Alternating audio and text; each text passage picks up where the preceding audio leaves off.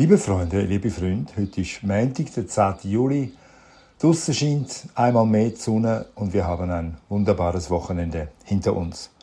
Und davon handelt auch die folgende kleine Geschichte. Städter.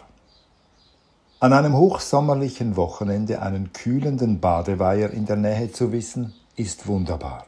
Der etwas lauschige und verwunschene kleine Waldsee verfügt weder über eine Badeanstalt noch über Parkplätze. Er kann nur zu Fuß erreicht werden. Unter der Woche gehört er deshalb den Einheimischen. Doch am vergangenen Sonntag blieben wir nicht unter uns.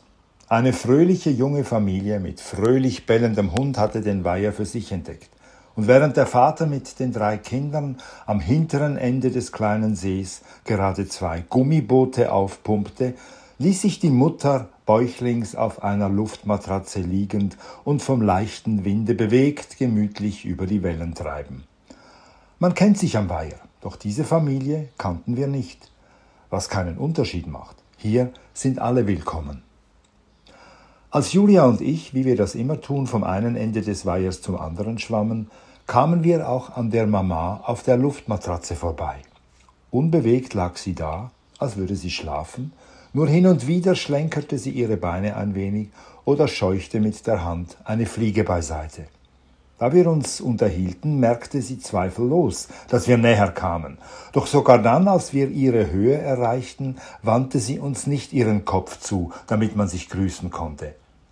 Sie ignorierte uns, als wären wir Luft und verriet sich damit als Städterin. Denn die Stadtmenschen oder jene, die sich so fühlen, grüßen nicht. Ihre urbane Einstellung betrachtet diese alte Gewohnheit als unnötig, als viel zu vertraulich. Dass wir uns auf dem Land das Grüßen gewohnt sind, finden sie lästig, weil sie den Gruß dann erwidern müssen. Also schwammen wir an der Dame auf der Luftmatratze vorbei und verschonten sie von unseren Bräuchen. In ihrer hochverdienten Familienpause wollten wir sie nicht stören. Auf unserem Rückweg wiederholte sich die grußlose Szene.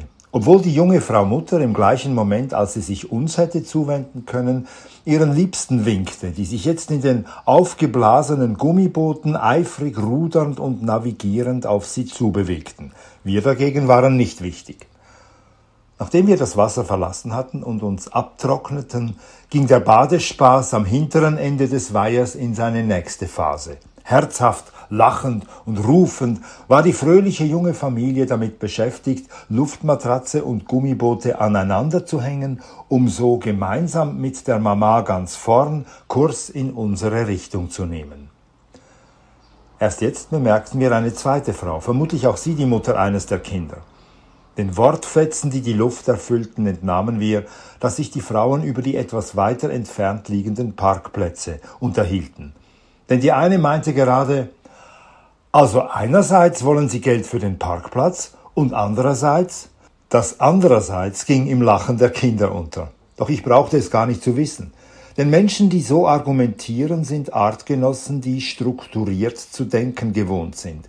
Wer einerseits sagt, hat im Kopf bereits vorgeplant, was er andererseits gesagt haben möchte. Menschen, die so reden, können ihre Sätze problemlos mit erstens beginnen, weil sie schon zweitens wissen, wie es sich drittens verhält. Manchmal rede auch ich so. Aber es ist kein fließendes Denken, das weiß ich, sondern ein städtisches Denken. Die hin und her geworfenen Sätze nahmen an Lautstärke zu, je mehr sich die Boote uns näherten. Die Wassergeister verzogen sich eilig, und Augenblicke später bereits glitt die Flotte in lustiger, bisweilen schwankender und genussvoller Fahrt an uns vorüber. Auch der Hund der Familie schwamm nebenher. Ciao miteinander, riefen wir der Armada zu, bevor wir sowieso gehen wollten. Wir riefen es arglos, so verabschiedet man sich hier. Einheimische, denen das freie Baden in einem Waldsee gefällt, machen keine Umstände. Sie lächeln sich zu und sagen sich du. Doch wie reagierte die Frau auf der Luftmatratze unter Andeutung eines Winkens auf unseren Abschiedsgruß? Ade, sagte sie.